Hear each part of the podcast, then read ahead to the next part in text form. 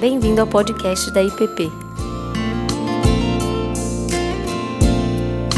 A mensagem que você está prestes a ouvir foi ministrada pelo pastor Tiago Tomé.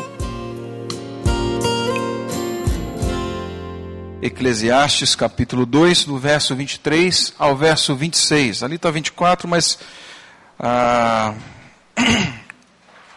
não, é 24 mesmo. Eclesiastes 2, 24 e 26. Você poderia abrir sua Bíblia comigo, por favor.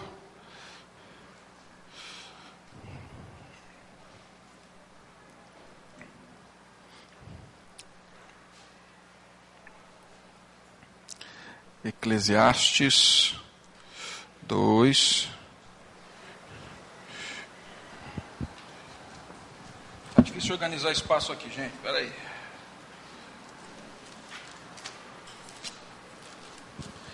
2, 24 a 26. Nada há melhor para o homem do que comer e beber e fazer que a sua alma goze o bem do seu trabalho. No entanto, vi também que isso vem da mão de Deus, pois separado deste, quem pode comer ou quem pode alegrar-se?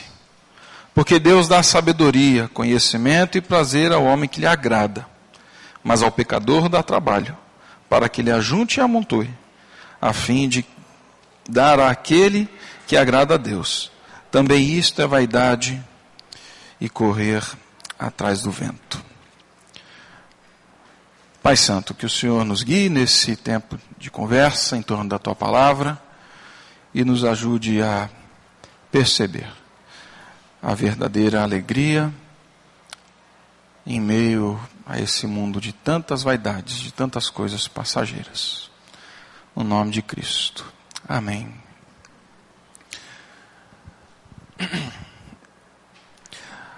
Ah, um teólogo norte-americano muito conhecido, estudioso do Antigo Testamento, Walter Kaiser, ele diz o seguinte: que nenhum livro da Bíblia é tão difamado e mal interpretado quanto Eclesiastes é, no Antigo Testamento. E ele vai dizer isso porque, frequentemente, o livro de Eclesiastes, ele se resume a termos bem negativos, bem, bem negativos, né? Nós olhamos para muita, vemos muita gente escrevendo sobre Eclesiastes, e dizendo que é um livro pessimista, fatalista, que é cético, cínico, que ele é materialista, que ele é experimental, né? Tem um pastor colega que escreveu até um livro sobre Eclesiastes, colocando, e o título do livro é o, o livro mais azedo da Bíblia, né? o livro mais amargo da Bíblia. E ali ele faz uma série de, de ah, colocações. É lógico que o título foi feito assim mesmo, para ser provocativo, para chamar. Mas a avaliação que nós temos, muitas vezes, de Eclesiastes, é, é esta. E nós temos também um humanista francês, historiador, Ernest Renan, e ele viveu lá na década de 1835. E ele disse o seguinte sobre Eclesiastes: No passado, Eclesiastes foi considerado o livro mais obscuro da Bíblia. Esta é somente a opinião dos teólogos. A verdade é que ela é completamente falsa. O livro como um todo é muito claro. Os teólogos é que tinham grande interesse em considerá-lo obscuro. É, eu acredito que a declaração é, deste humanista, pesquisador ah, das religiões francês, foi muito mais assertiva, foi muito mais correta do que a afirmação de muitos teólogos ah, sobre o livro de Eclesiastes. Se voltarmos lá para o Walter Kaiser, logo na introdução do seu comentário, é um comentário grande, expositivo e exegético de Eclesiastes, ele vai dizer para mim e para você que toda a tese em torno do livro de Eclesiastes está voltado para uma única realidade: a busca de alegria do homem, mas que a alegria do homem só é encontrada no relacionamento com Deus.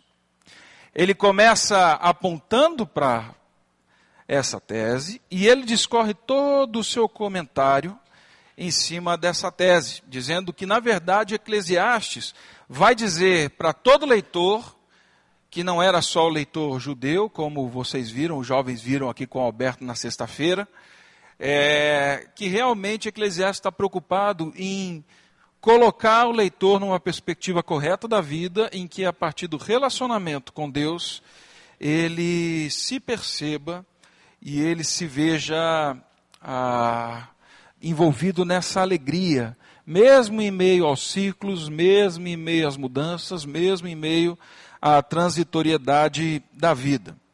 E aí os jovens viram na sexta-feira com o Alberto que. Deixa eu pegar um banquinho aqui, só um minuto. Viram que a, o propósito do livro de Eclesiastes, ou o propósito do pregador, como ele se apresenta logo no começo de Eclesiastes, é, é um. E o propósito, o objetivo é de ensinar. Ensinar e dar sabedoria àqueles que estavam ouvindo. E mais, que Eclesiastes, longe de falar da vacuidade da vida, ele realmente revela Yahvé, o nosso Deus, como Deus criador, como Deus soberano e como um Deus de sabedoria inescrutável. E tendo isso então em mente, é impossível nós olharmos para o livro de Eclesiastes e continuar achando que ele não fala nada sobre alegria. Se ele revela Deus, se ele ensina o povo de Deus a viver, se ele fala do Deus Criador, soberano e de sabedoria, eu não tenho como olhar para Eclesiastes e dizer que é somente um livro ah, que fala de tristeza, sofrimento e desesperança. Então, ah, eu acredito que nesse verso que nós lemos, de 2, 24 a 26, ah, pode, pode nós podemos encontrar a chave para entrarmos pela porta de Eclesiastes e ler todo o livro de forma que a nossa compreensão seja transformada. E começando de trás para frente, é, ou adiantando a minha conclusão, né, nós vamos caminhar ainda, mas adiantando a minha conclusão, eu diria que Ninguém pode apreciar de fato as coisas elementares da vida, como comer, beber e ter verdadeira alegria, à parte de um relacionamento pessoal com Deus. Só Deus, e não as coisas ou a sabedoria, é quem concede satisfação e alegria.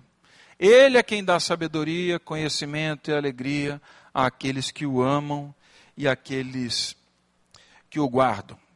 Tá? Então, se daqui para frente você falar assim, pastor, complicou, guarda essa, essa realidade que fora de Deus não tem alegria. A gente come, bebe, faz um bando de coisas, a gente acumula informação, a gente estuda, mas fora de Deus não tem alegria. Né? Então, tendo o resumo em mente, ah, nós vamos caminhar para esses versos e para todo o contexto que está envolvido em que esses versos estão envolvidos, tá bem? Ah, eu acredito que nós caímos em duas armadilhas, ou corremos o risco de cairmos em duas armadilhas quando olhamos ou quando lemos para o livro de Eclesiastes. A primeira delas é a afirmação de que absolutamente nada na vida faz sentido. Você vai encontrar muito, muito, muita gente, muitos comentários afirmando isso, de que por ser a tradução de vaidade, névoa, neblina, a, algo que passa, algo que não tem como você segurar nas mãos, enfim, é um ciclo de repetições vãs, né? Ah, que absolutamente na vida, nada na vida faz sentido. Eu acredito que o pregador, né, que é, nós sabemos que é Salomão, ele se identifica não por seu nome, mas por ser filho de Davi, logo no comecinho do livro, eu acredito que ele não estava dizendo para mim e para você, ao longo de todo o livro, ah, esta frase, de que as coisas não fazem sentido não. Né? Pelo contrário, se a Bíblia, se Eclesiastes se encontra dentro da Bíblia, no meio da Bíblia, se que Eclesiastes se relaciona com todos os demais escritos do Antigo Testamento e do Novo Testamento, se Eclesiastes revela um Deus criador, um Deus de sabedoria inescrutável, ah, não tem como eu lidar com o livro de Eclesiastes crendo que absolutamente nada faz sentido. Fica difícil até de harmonizar com as palavras de Paulo, quando ele fala assim: quer comais, quer bebais ou façais qualquer outra coisa, façam o quê? Para a glória de Deus. Fica difícil nós harmonizarmos Eclesiastes nessa perspectiva com as declarações de Paulo, quando ele diz: façam tudo para a glória de Deus. Em tudo que vocês fizerem, deem graças a Deus. Eu fiquei pensando como harmonizar Eclesiastes nessa perspectiva de que nada faz sentido com o Salmo 19, por exemplo. Os céus manifestam a glória de Deus, o firmamento, o sol que percorre todo o seu caminho, ele faz um discurso outro dia, não tem palavra, não há som, ah, mas ali Deus está presente, Deus está falando. Então olhar para Eclesiastes e acreditar que o que ele está dizendo para mim e para você é que absolutamente nada faz sentido, eu acredito que é uma mentira. Porque se o pregador discute a absoluta falta de sentido de absolutamente tudo, por que eu devo confiar nesse pregador? Se nada faz sentido, o seu discurso também não faz sentido. Se nada faz sentido, o que ele coloca e o que ele escreve não tem relevância nenhuma. Se o seu argumento está debaixo do sol, que é um ciclo repetitivo, que não tem sentido nenhum, como qualquer das coisas que ele fala ou que ele diz fazem sentido. Não tem sentido. Deixa eu tentar dar um passinho a mais aqui. Tempos atrás nós tínhamos uma entrevista.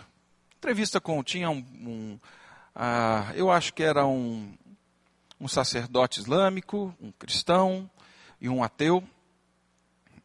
E eles estavam discutindo sobre religião e tal, e quando chegou na vez do ateu falar, ele diz o seguinte, naquela naquela discussão. É, eu gostaria de iniciar dizendo que não existe para mim verdade absoluta. Verdade absoluta é algo que não é possível existir. A verdade absoluta é algo que não é possível ser provado. E ele começou a discorrer sobre a sua declaração. Em determinado momento, uma pessoa na plateia, lá no fundo, levantou, pediu a oportunidade para fazer uma pergunta e então disse assim: Senhor, o senhor está certo de que não existe verdade absoluta? Ele falou sim. E ele perguntou assim: O senhor tem certeza absoluta que não existe verdade absoluta? E ele disse: Sim. Aí aquele espectador disse assim: Bom, era só isso que eu precisava saber. Ele se sentou e a reação da plateia foi exatamente essa. A plateia veio abaixo dando risada. É, eu acredito que o pregador de Eclesiastes é um homem bem mais sábio que a fragilidade do relativismo existencial moderno. Porque a vaidade nesse livro não significa que nada faz sentido. A segunda armadilha, ligada a essa realidade, eu só dividi aqui em duas, dois pontos, é o significado da própria vaidade. Nós lemos a palavra vaidade e a entendemos a partir dos nossos conceitos. Isso é normal, isso é, é não tem como nós fugirmos disso. Mas olhando para para a realidade bíblica, nós vamos perceber que vaidade ela se mostra num ambiente muito mais rico, muito mais profundo do que simplesmente a falta de sentido. Quando você olha comigo lá em Eclesiastes 1, 2 e 3, pode voltar um pouquinho aí, por favor, na sua Bíblia. Eclesiastes 1, 2 e 3.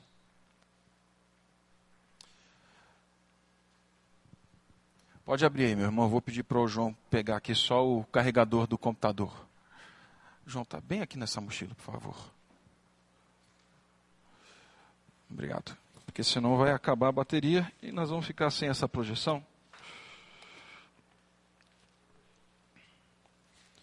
E o carregador não está aqui?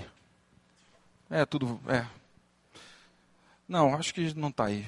Era para estar tá no lugar, não está. Bom. É, Eclesiastes 1, 2 e 3. Vaidade de vaidade, diz o pregador. Vaidade de vaidades, tudo é vaidade. Que proveito alguém tem de todo o seu trabalho com que se afadiga debaixo do sol?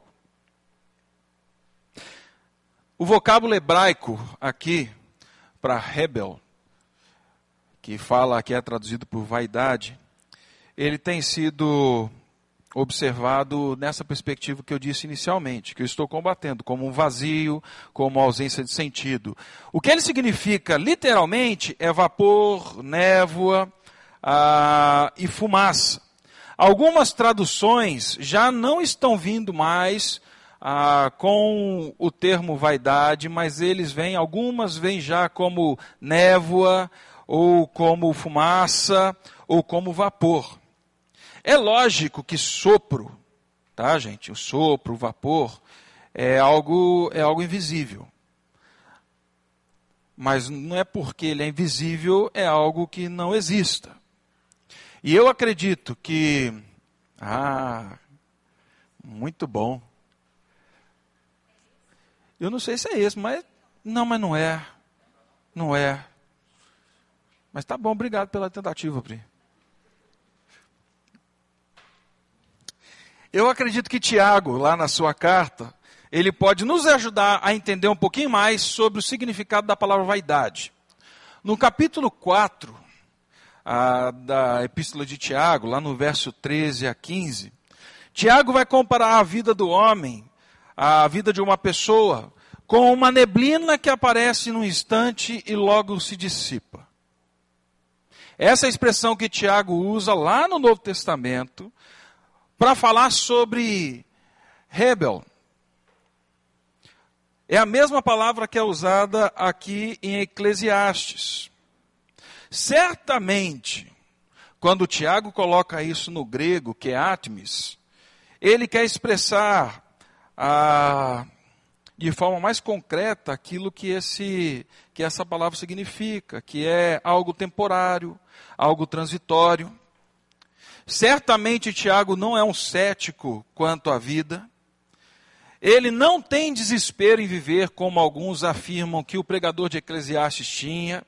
Pelo contrário, Tiago ele fala assim: se você diz viver a fé cristã, mas você não investe a sua vida em obras, ah, a sua fé é morta.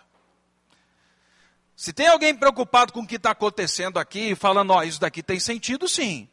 E a sua fé se relaciona com essa realidade é, é o Tiago. Ele fala que o que, tem, que nós estamos vivendo tem valor.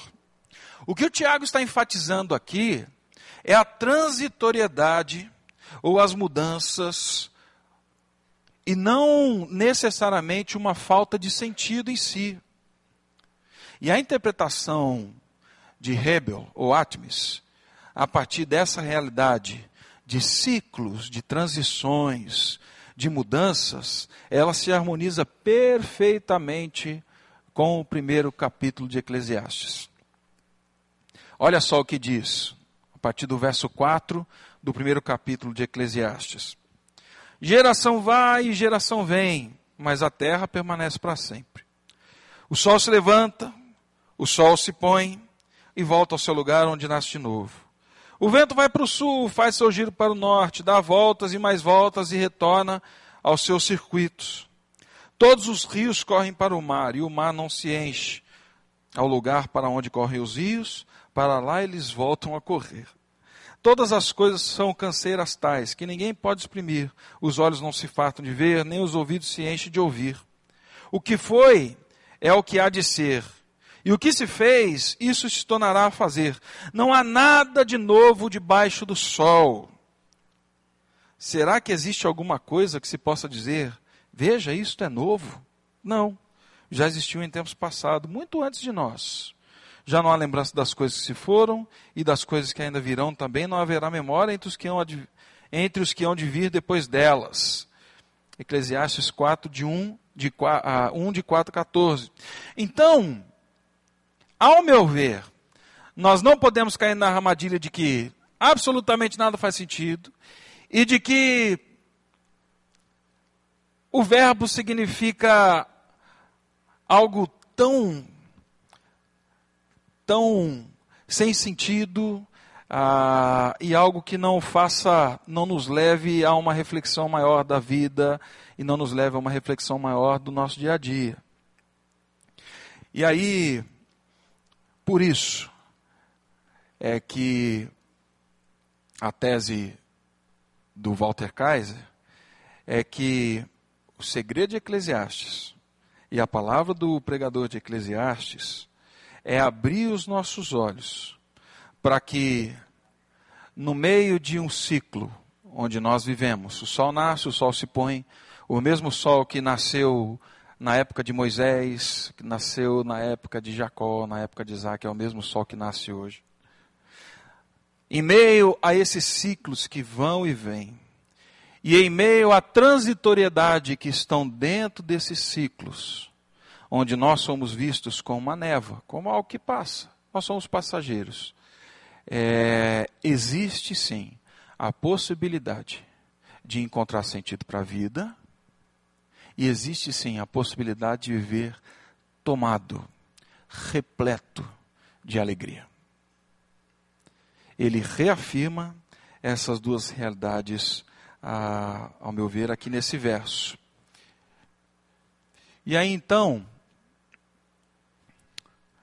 ah, eu gostaria de seguir olhando para o verso agora, já passando do meio para o fim, percebendo a alegria da vida e a alegria na vida como um dom de Deus. É possível sim alegria no mundo de vaidades.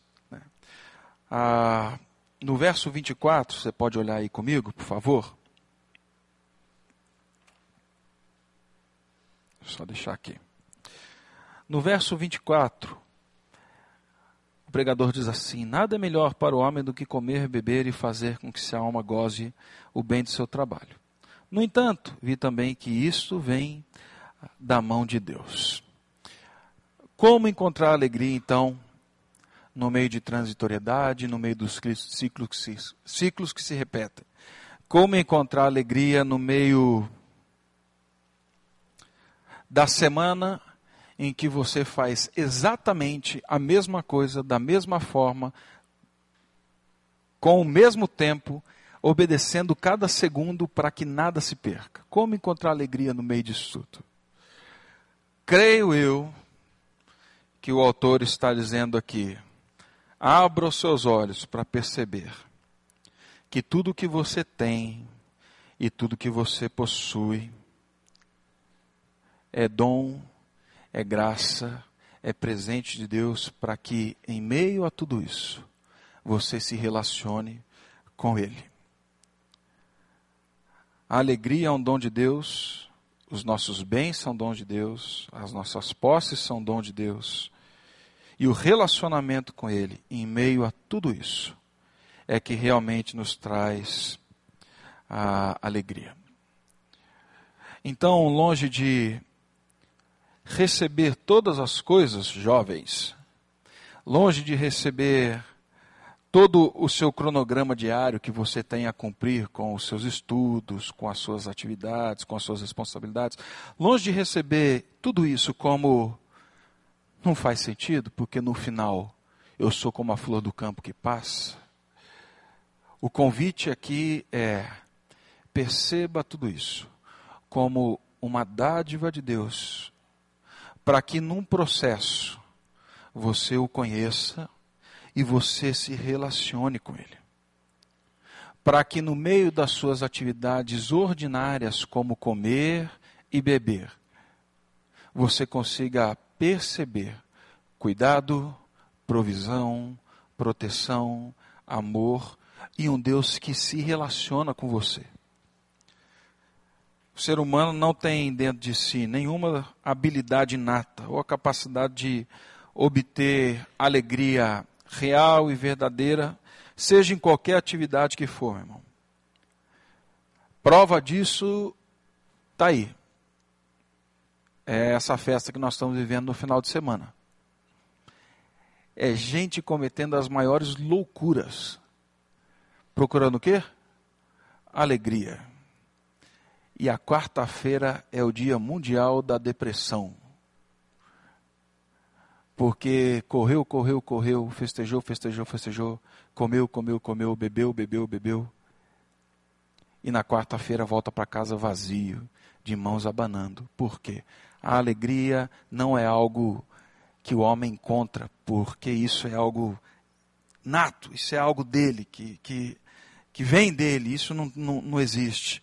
A fonte de todo bem, contrariamente à expectativa de muitos sistemas e idealismos que nós temos, ele não está localizado no homem, ela está localizada em Deus, somente em Deus. E aí o verso 25 reafirma esse princípio, dizendo assim: Pois separado deste, desse quem? De Deus. Quem pode comer ou quem pode alegrar-se? Separado de Deus, quem pode desfrutar das coisas ordinárias? Separado de Deus, quem pode desfrutar dos bens que possui? Separado de Deus, realmente, quem pode ter alegria? Porque se nós não encontramos alegria num Deus eterno, transcendente, soberano, realmente nós estamos fadados ao desespero. E aí um filósofo alemão, também de 1800 e alguma coisa, mas de nome Delite, ele diz o seguinte: Na alegria o homem não é livre. Isso não depende da sua própria vontade. O trabalho não está necessariamente ligado à sua alegria, mas este é um dom que Deus concede a ele. Ou seja, Deus distribui todas as coisas da nossa vida, as nossas atividades, aquilo que são as nossas responsabilidades, como um dom, para que nesse caminho nós o encontremos e nesse caminho a gente possa realmente ter a alegria na vida. E aí o verso 26 apresenta o fundamento dessa conversa também, onde diz assim: Porque Deus dá sabedoria, conhecimento e prazer ao homem que lhe agrada. Essa essa parte aqui ela é debatida demais entre os estudiosos de Eclesiastes, tá, gente? Porque para eles é,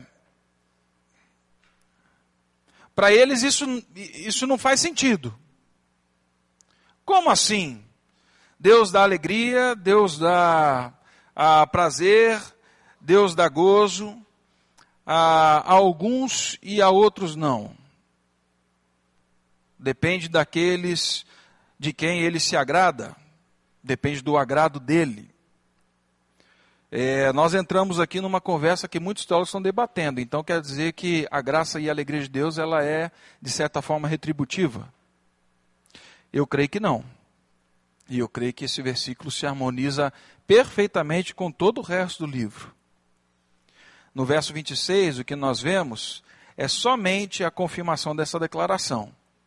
Aqueles que estão longe de Deus não desfrutam de alegria. Aqueles que estão perto de Deus e que agradam a Deus e são agradados de Deus, ah, esses, esses sim podem desfrutar, desfrutar de alegria. É, eu acredito também que Paulo pode nos ajudar a entender um pouquinho mais essa sentença, principalmente essa sentença. Nós olhamos esses domingos todos, pelo menos os dois últimos domingos, para Romanos 12, 1 e 2. Nós terminamos semana passada ouvindo o seguinte: que no momento em que eu entrego a minha vida e eu vivo de acordo com a nova identidade que eu tenho em Cristo, e no momento em que eu percebo que a minha vida não é só uma expressão de louvor, mas a minha vida é um meio que conduz essa graça de Deus, por misericórdia, nos ambientes em que eu vivo. E no momento em que eu entendo que a minha vida é um sacrifício a Deus e como tal eu devo viver, e moldar a minha mente a partir da realidade de Deus, da palavra de Deus, do conhecimento de Deus, lendo as Escrituras, orando, compartilhando, fazendo parte da comunhão do povo de Deus. A partir desse momento eu faço o quê? Eu vou experimentar qual é a boa, perfeita e agradável vontade de Deus. É, é isso que Romanos diz para mim e para você. Experimentam alegria aqueles que foram agraciados por Deus, que são agradados de Deus em Cristo Jesus, mas experimentam alegria aqueles que agradam a Deus não numa forma retributiva, mas aqueles que conseguem e vivem em conformidade com o próprio Deus em Cristo Jesus. Aí sim, aí sim, se encontra a alegria plena, a verdadeira, abundante, que é o que o autor de Eclesiastes ah, está dizendo. Então, a expectativa de encontrar alegria e segurança naquilo que possui, naquilo que se acumulou, nos bens que nós podemos ter, né? é, isso, isso é um tremendo erro. Isso é um tremendo erro. O que ele está dizendo aqui é que nós temos todas as possibilidades e em tudo nós podemos experimentar alegria, mas nós só vamos caminhar nela e adentrar ela se nós entendemos a porta de entrada como nosso relacionamento ah, com Deus.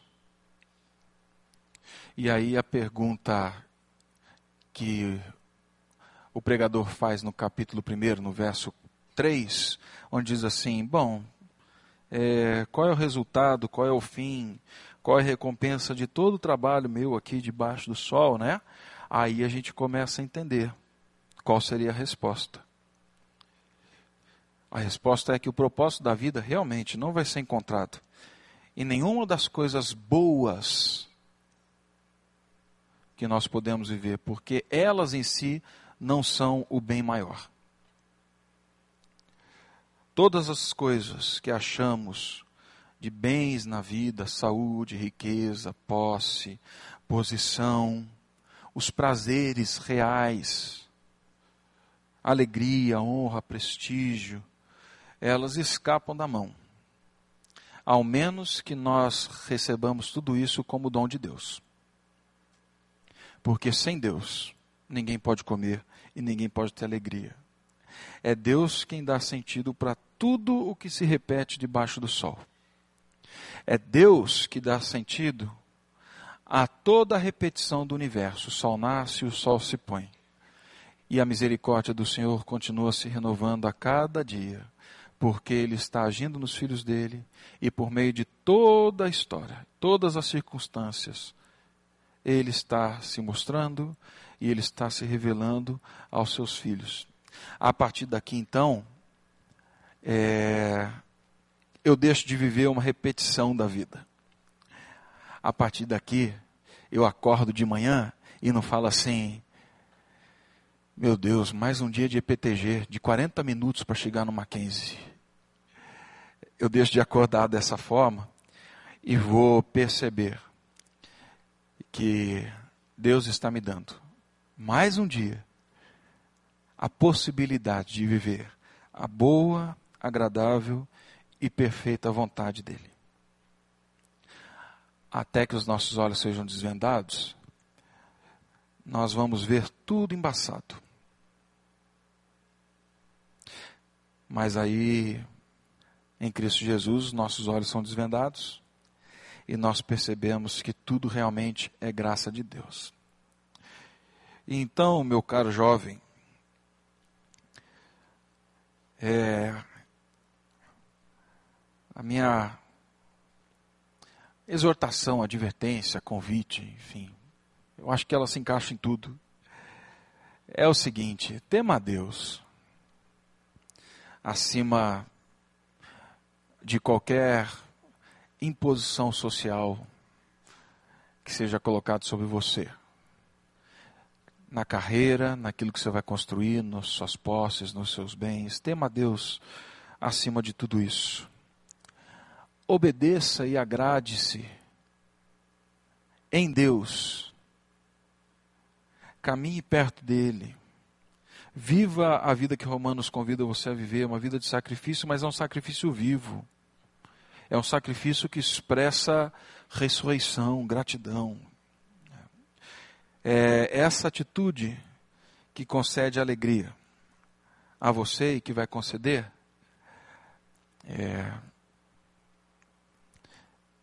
mesmo quando você tiver que encarar aquela prova na UNB na sexta-feira, mesmo quando você tiver que pegar o busão para ir lá para o Gama, é, mesmo quando você tiver que fazer ah, os seus reforços.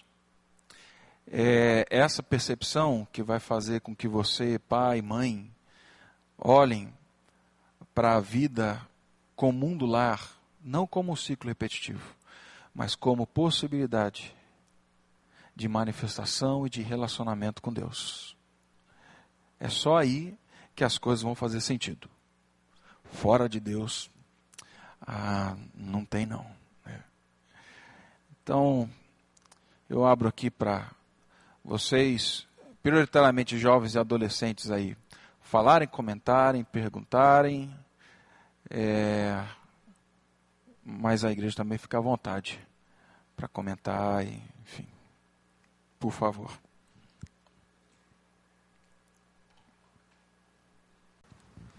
Uma pergunta bem simples.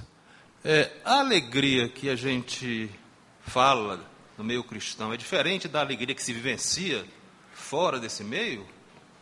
São dois tipos de alegria? Como é que é isso? Eu acho que a gente não pode cair nessa dicotomia. Da, existe a alegria cristã e a alegria não cristã. É, é, eu acredito, Adalberto, que, olhando para Eclesiastes, tá? A, a alegria ela se relaciona com o senso pleno de propósito de vida, para a vida.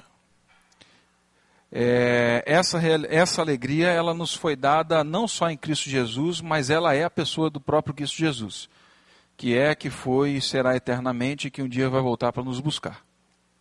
Então, eu não acredito que Eclesiastes esteja falando de uma diferenciação de sentimentos. Eu acredito que Eclesiastes está falando de uma alegria que é uma alegria responsável, que é uma alegria que compreende os ciclos da vida e é uma alegria que identifica o propósito de Deus em todas as coisas que se vive. É, então eu, eu aqui eu faço, olhando para Eclesiastes, eu faria apenas uma curva, não relacionando isso a um tipo de sentimento, porque o sentimento ele pode vir ou pode não vir. Mas a alegria que ele está falando aqui, no capítulo 2, para mim ela sobrepuja um tipo de sentimento. Ela se relaciona com essa realidade.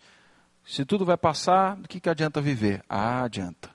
Porque na medida em que você vive esses ciclos e que você é passageiro no meio desses ciclos todos da história, você se encontra com Deus, você conhece a graça dele, você é chamado de volta para ele e você vive com ele, que é o que acontece em Cristo.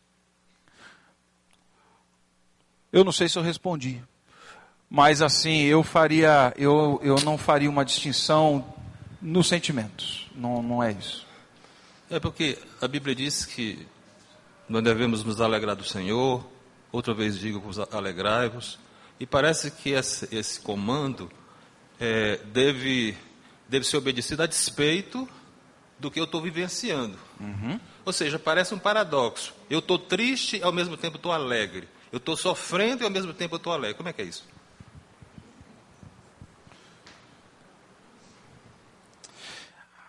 eu, vou, eu, volto, eu volto a afirmar o mesmo ponto, só que agora olhando para Paulo. É, nós vamos encontrar nos escritos de Paulo as cartas da prisão. É, Paulo, ele, como o pastor Ricardo já pregou aqui sobre as cartas da prisão em muitas, muitas ocasiões, ele descreve a situação do Paulo. Filipenses, por exemplo, quando Paulo escreve Filipenses, Paulo está preso, certo? Paulo não só está preso, como Paulo está numa masmorra. E era diferente do que nós temos hoje, até no mundo medieval. né? Era um lugar mais baixo? Não. Era um local bem abaixo do solo, molhado, úmido, sem luminosidade nenhuma. Era um buraco no meio daquele negócio. E aí Paulo escreve a sua carta dizendo assim para os irmãos lá na igreja de Filipos: Alegrai-vos no Senhor, outra vez digo, alegrai-vos. Seja a vossa alegria conhecida de todos. Ah, que vocês experimentem todas as coisas na vida de vocês. A partir dessa alegria em Cristo, eu falo assim, rapaz, ou Paulo estava doidão, ou o mofo daquele lugar contaminou o pulmão e a mente de Paulo, e ele não estava entendendo nada que estava acontecendo ali. Eu acredito que não. Eu volto para essa realidade que eu afirmei agora há pouco para você. Porque quando Paulo fala disso, fala assim: irmãos, vocês estão com dó de mim? Eu sou escravo, tem razão. Eu sou prisioneiro. Ah, mas eu sou prisioneiro do meu Senhor Jesus. A presença da alegria, que é Cristo, ela é que dá sentido para todas as circunstâncias. Eu acho que Paulo não era um bobo alegre que vivia sorrindo e dando risada para todo mundo, gente. Mas o externo, de forma alguma, definia o espaço interno do Paulo. Eu acho que eu já citei ah, uma história que eu ouvi de um, de um norte-americano que, quando começou a guerra no Iraque, muitas, muitas manifestações aconteceram na frente da Casa Branca tal, e as manifestações passam. Nós vivemos isso no nosso país, né? Passou. Mas tinha um rapaz que ia toda manhã lá para frente da Casa Branca. E ele ficava uma hora com o cartaz dele de pé na frente da Casa Branca. Aquilo chamou a atenção de alguns repórteres, foram perguntar para ele, um repórter específico falou: rapaz, você não entendeu que o seu cartaz não vai fazer diferença nenhuma nessa realidade aqui? Você acha realmente que vão parar a guerra por causa do seu cartaz? Ele falou assim: não. Pode ser que a realidade externa não mude, mas eu não vou permitir que eles mudem aquilo que está aqui dentro. Eu acredito que a alegria que nos é dada em Cristo Jesus, afinal, é um dos dons, é uma das dádivas, é um dos adventos da vida de Cristo, é, é essa realidade. O ciclo vai, vai passar e vai voltar. Nós vamos viver todas as manhãs. Nós vamos perder bens, nós vamos conquistar bens, nós vamos perder pessoas, nós vamos ganhar pessoas. E no meio disso tudo, existe uma alegria que é a pessoa de Cristo e ela me faz entender o propósito para todas as coisas, ou seja, que eu estou sendo conformado à imagem de Cristo até que ele seja, assim nós sejamos a imagem desse nosso irmão primogênito. Romanos 8, 28 e 29. É, é dessa forma que eu vejo. Eu não acho que é um paradoxo, eu acho que é, é um paradoxo. Pode ser visto como dualidade. É isso e é isso também. É, enfim. Sim, Raquel, por favor. Só esperar o microfone.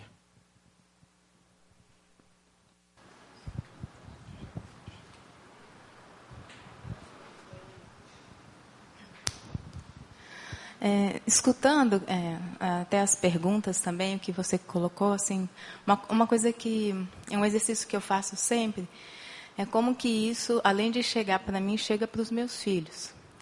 Ah, e aí eu tenho que simplificar bastante. Na verdade, quando eu consigo explicar para ele, eu consigo explicar para mim, porque eu percebo que eu preciso ter isso bem simples também. Ah, e pensando na pergunta do Adalberto, eu fico. É, algumas coisas que têm é, vindo para mim assim de forma muito clara, e eu acho que Eclesiastes confirma isso, é que o nosso dia a dia mostra realmente é, formas da gente é, se relacionar com Deus ou como Ele quer que a gente se relacione. Então, é, uma coisa que eu fico pensando, né? Qual que é a diferença, né? Dessas alegrias. Se eu fico pensando uma criança, duas crianças andando de bicicleta, uma com o pai lá na frente e a outra que o pai não vai estar lá na frente para receber, eles vão passar pelo mesmo processo de, de andar e ter que chegar e sacrifício, esforço. Mas aquela criança que sabe onde quem está lá na frente e que está esperando, a experiência ela vai ser tremenda de saber que ele está lá na frente recebendo. Ou uma criança que comer um brigadeiro que a vovó fez do que aquela que comprou um brigadeiro pronto na padaria, é muito diferente. Então, se você sabe quem que está lá na frente, se você tem conhecimento dessa pessoa e se relaciona, por mais que eles vivenciem a mesma coisa, essa alegria ela, ela é diferente. É, ela vai, ela, a, o que você vivencia, ela vai ser experimentada diferente, não só pelo fato do que você está sentindo, mas por, pelo todo o significado que isso tem por trás, né? Então... Só, segundo você falou dessa, esse exemplo da bicicleta, né? É, eu me lembrei do final de Eclesiastes, quando ele fala assim: de tudo que se tem ouvido, assuma é, meu filho. Teme a Deus. Só teme a Deus quem conhece a Deus, quem sabe que Deus está lá na outra ponta, né? E guarda os seus mandamentos, porque isso é o dever de todo homem. É, é, é isso. É saber quem está lá. Né? Que eu vou ser recebido. Tem alguém segurando a, a corda do outro lado. Obrigado. Rapidinho. É... Peraí, agora estou perdido. Eu. Pronto, que? Só uma dúvida mesmo. A gente pode afirmar, é, afirmar sem medo que foi Salomão que escreveu o livro ou meio, meio hebreus com Paulo, assim? A gente tem que dizer que provavelmente, porque não tem escrito o nome dele. É, não, exi não, existe, uma, não existe uma definição clara, né? É, as pessoas chamam isso de argumento é, interno do livro. O argumento interno do livro, ele, ele, é, ele é frágil. Porque, na verdade, ele só se identifica como... Cadê aqui, ó? Eu fugi aqui. Gente, pode, pode ler, gente. Tá aí, tá aí, ó. Ele só se identifica, palavra do pregador, filho de Davi, rei de Jerusalém. Né? É, algumas tradições antigas e alguns escritores antigos, tá? e algumas transcrições, como Copta e outras mais, elas vão afirmar que é Salomão. Porém, nós não podemos colocar no texto aquilo que ele não diz. Se ele se revela como o pregador, ele está, ele não está querendo trazer para si, talvez, a autoridade daquilo que está escrevendo. É, e ao meu ver, Salomão faz isso de uma forma muito mais abrangente, de uma forma muito maior. É como assim, ouça o que os mais velhos dizem. Quem são os mais velhos? Ah, temos muitos por aí. É, muitos sábios viram a vida passar e voltar, e no final esses sábios vão dizer, falar assim, olha, tudo vaidade. Se você não depositar a tua vida em Cristo, era uma vez. Eu acredito, eu particularmente acredito que é Salomão. Tá? Até porque no meio do caminho aqui ele cita algumas coisas, alguns argumentos que podem nos ajudar a entender que foi exatamente o tempo em que eles se envolvem com as suas esposas, que ele monta templo para cada uma delas, que ele vai prestar culto a esses deuses e o fim desse negócio todo. Tem aqui. Mas ele não fala que é Salomão. Então eu prefiro assumir a forma como ele se apresenta. O pregador. O pregador. Né? É, o Derek Kindner ele trabalha com essa realidade que eu acho que é o livro base que vocês estão usando, né? E eu, eu acredito que ele trabalha nessa nessa mesma nessa mesma linha. Sim, lá atrás.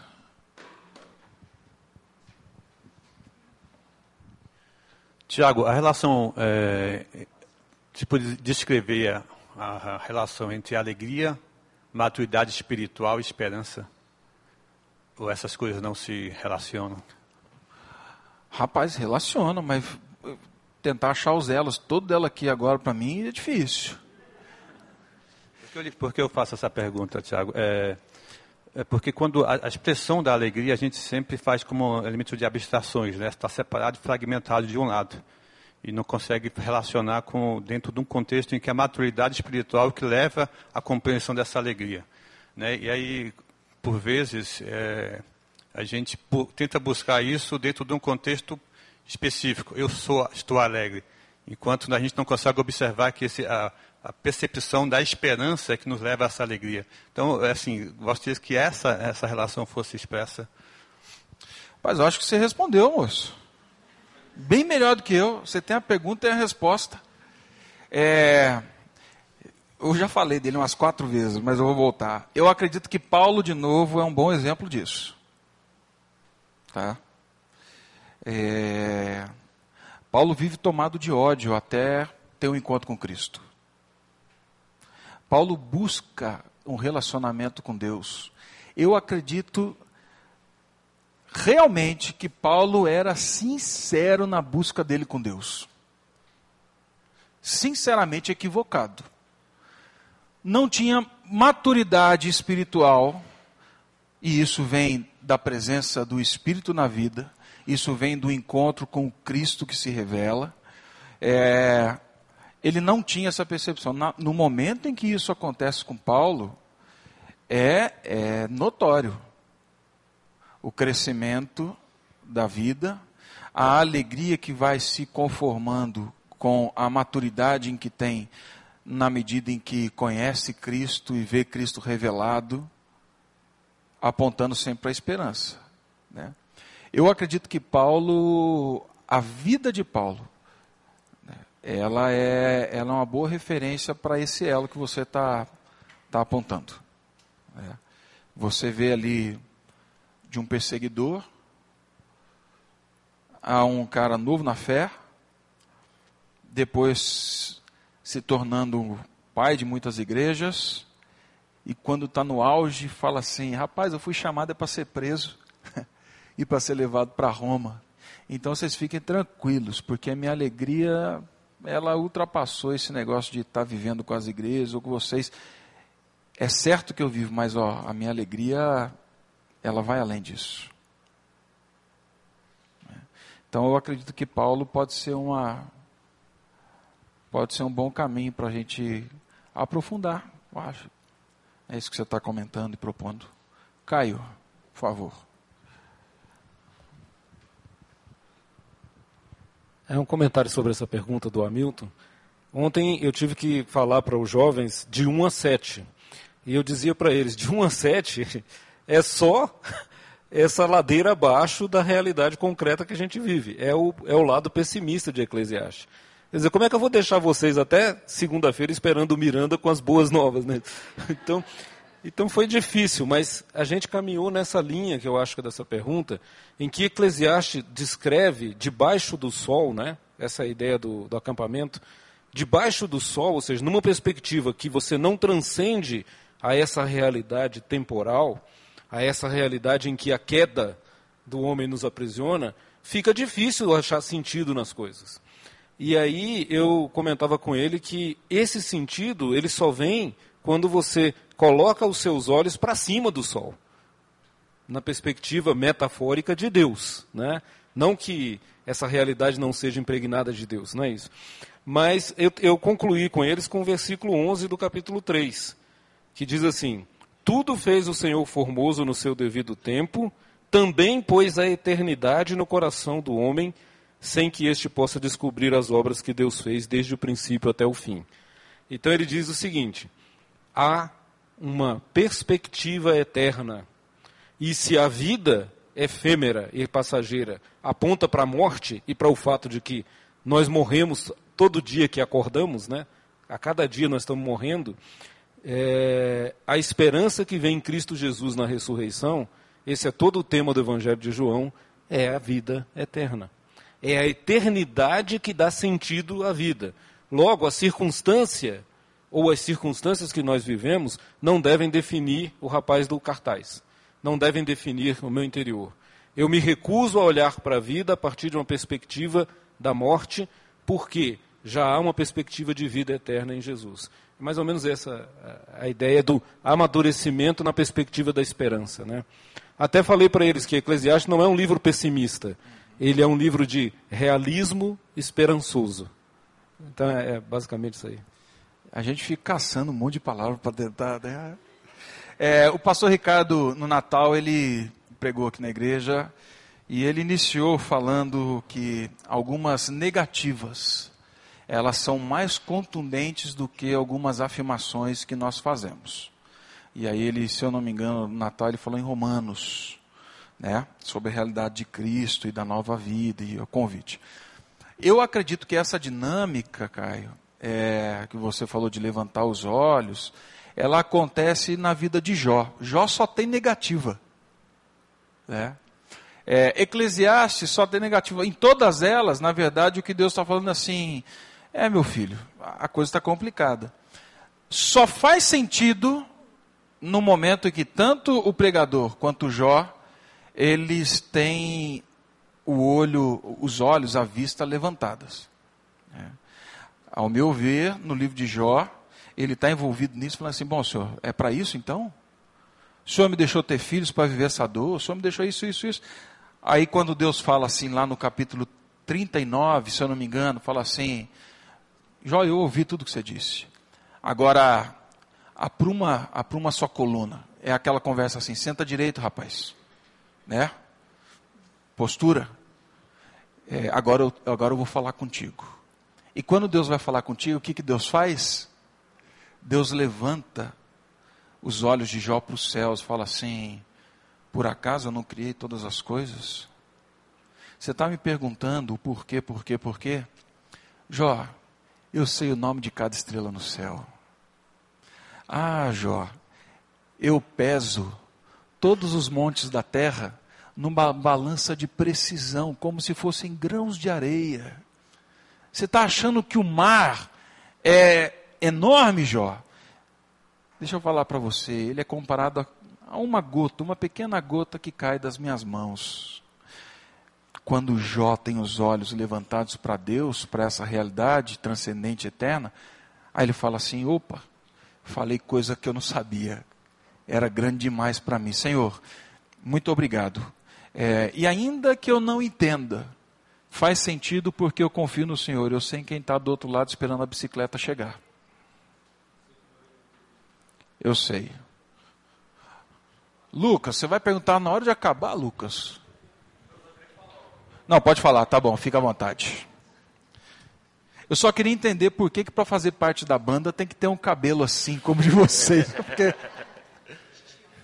É, porque é, tem uma coisa que ele fala muito em Eclesiastes, em alguns momentos, ele está falando bem pessimista, né? Aí ele para assim e fala: Ah, a melhor coisa que tem é comer e beber, é aproveitar as coisas, ou a melhor coisa que tem é aproveitar o fruto do seu trabalho. E tem um que ele fala até: Ah, o homem que trabalha, trabalha, trabalha e não aproveita as coisas que ele trabalhou, era melhor nem ter nascido.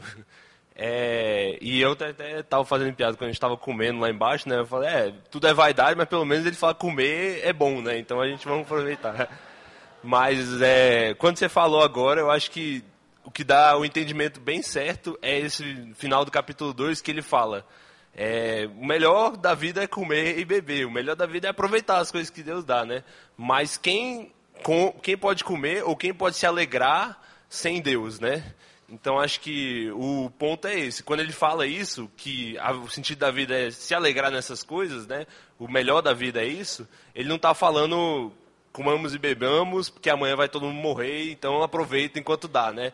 Ele está falando que as coisas que Deus dá são que dão, essas coisas para a gente aproveitar e que sem Deus nem elas têm sentido, mas Deus dá sentido para essas coisas. Então acho que é um pouco esse o sentido. Nós vamos terminar Wagner, Wagner. Tá bom. É, tem como levar o microfone ali para o Wagner? Só. Numa viagem na, na, na mata, Lucas, estava é, com outro missionário e a gente acabou ficando sem, sem, muito, sem muito mantimento. Né? E a gente tinha aqueles enlatados, né? Sabe? Enlatadinho, bonitinho, no meio do mato. E aí Chegou a noite, rapaz, aquela fome bateu, né? E aquele enlatado na minha frente, eu falei, rapaz, e agora? Né, eu não trouxe abridor, minha faca não está aqui, é, um pedaço de madeira na beira da rede não vai resolver meu problema. E eu fiquei olhando para a lata, e ela olhando para mim, e assim a gente passou a noite. É... Esse negócio de comer e beber, o sentimento que eu tenho é que a humanidade sem Cristo vive olhando para a lata. ela sonha com a lata, ela vê a lata, ela imagina o que está lá dentro, ela sente até o cheiro. Ah, mas esse abridor que faz assim, não, prova tudo que está aqui dentro, é só, é só Cristo. É só Cristo que faz, né? Então é Ele que dá sentido. Wagner, por favor. É, certa vez, é, devido a um excesso de exploração no trabalho e para poder sair da situação, né, eu me dediquei absurdamente a estudos. Isso é uma realidade de hoje, porque nós todos temos que se aprimorar e estar tá sempre buscando. Uma certa hora pedi um conforto a Deus e veio exatamente Eclesiastes 1,18 e é, que diz, né? Porque na muita sabedoria há muito enfado, e quem aumenta a ciência aumenta a tristeza. Sabe, é, como é que no dia de hoje, que eu estava pensando em fazer uma, um mestrado, mas a Silvia está querendo, tá querendo me fazer parar, né? É, como é que nos dias de hoje a gente consegue lidar com isso? Porque hoje é, eu, eu não vejo a hora de parar. A questão hoje é sempre continuar procurar conhecimento, e quanto mais conhecimento eu, eu procuro, mais injustiça, mais tristeza, mais, mais sofrimento na realidade, né, esse conhecimento traz.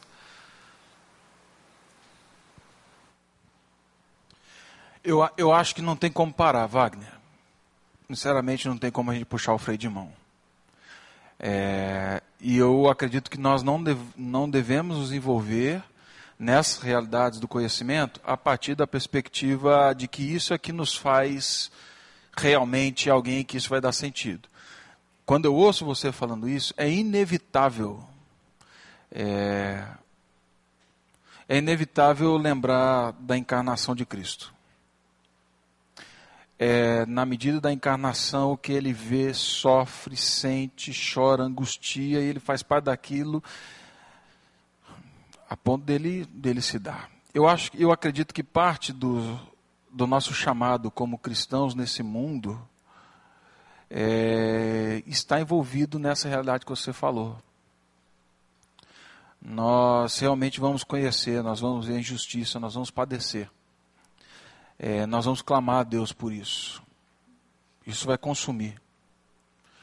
É, em Romanos 12, quando a gente falou, acho que no primeiro domingo nós passamos nessa realidade.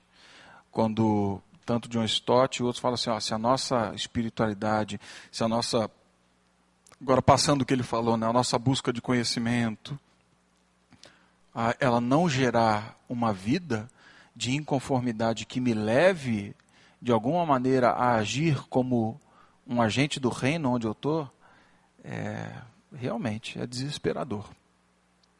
Então, eu acredito que não tem como fugir disso. A gente tem que continuar estudando, tem que preparar, tem que continuar investindo nisso, é, mas está atento para que talvez, talvez, tá? Esse seja um dos convites de Cristo a falar assim, assim como eu entrei no mundo e conheci realmente a realidade da dor, do sofrimento, pode ser que você faça isso também. E na medida em que a gente ouve, aprende, cresce, ao invés disso exaltar, a gente se dobra. E a gente caminha de joelhos e fala assim, Senhor, me usa, se eu posso ser usado, e que eu seja realmente, que eu viva em conformidade com o Senhor, porque senão a gente enlouquece. Vamos orar, meus irmãos?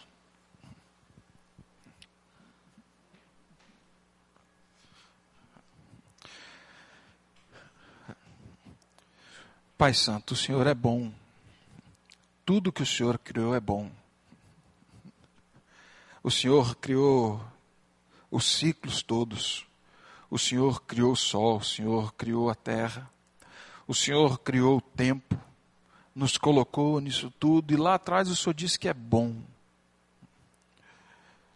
Realmente, Pai, nós vivemos num tempo onde o pecado, as forças do mal, elas tentam deturpar aquilo que o Senhor criou. Muito obrigado, Pai, porque Eclesiastes não é um livro em que diz que as coisas que o Senhor criou são ruins. Pelo contrário, que no meio dos ciclos e no meio da transitoriedade que nós vivemos hoje, aqueles que estão contigo e aqueles que estão guardados no teu filho Jesus podem desfrutar de grande alegria, de regozijo, Pai, ao longo da sua vida e da história. Podem glorificar o teu nome, de forma que este mundo que o Senhor criou veja a manifestação dos teus filhos. Só grato também, Pai, porque na medida em que vemos tudo isso, como bem disse o Wagner, somos tomados de sentimento de, às vezes, angústia, injustiça.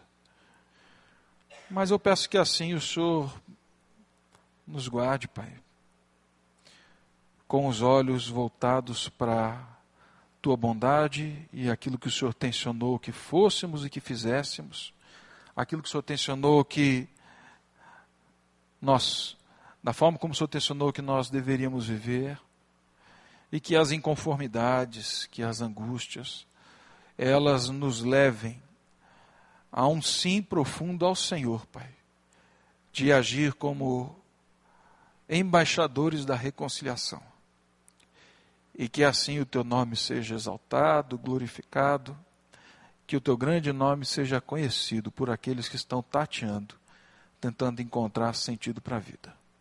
Que eles, vendo o teu filho Jesus, se encontrem e encontrem o real sentido para viver, Pai Santo. No nome de Cristo. Amém. Você acabou de ouvir o podcast da IPP. Para saber mais, acesse nossa página em www.ippdf.com.br.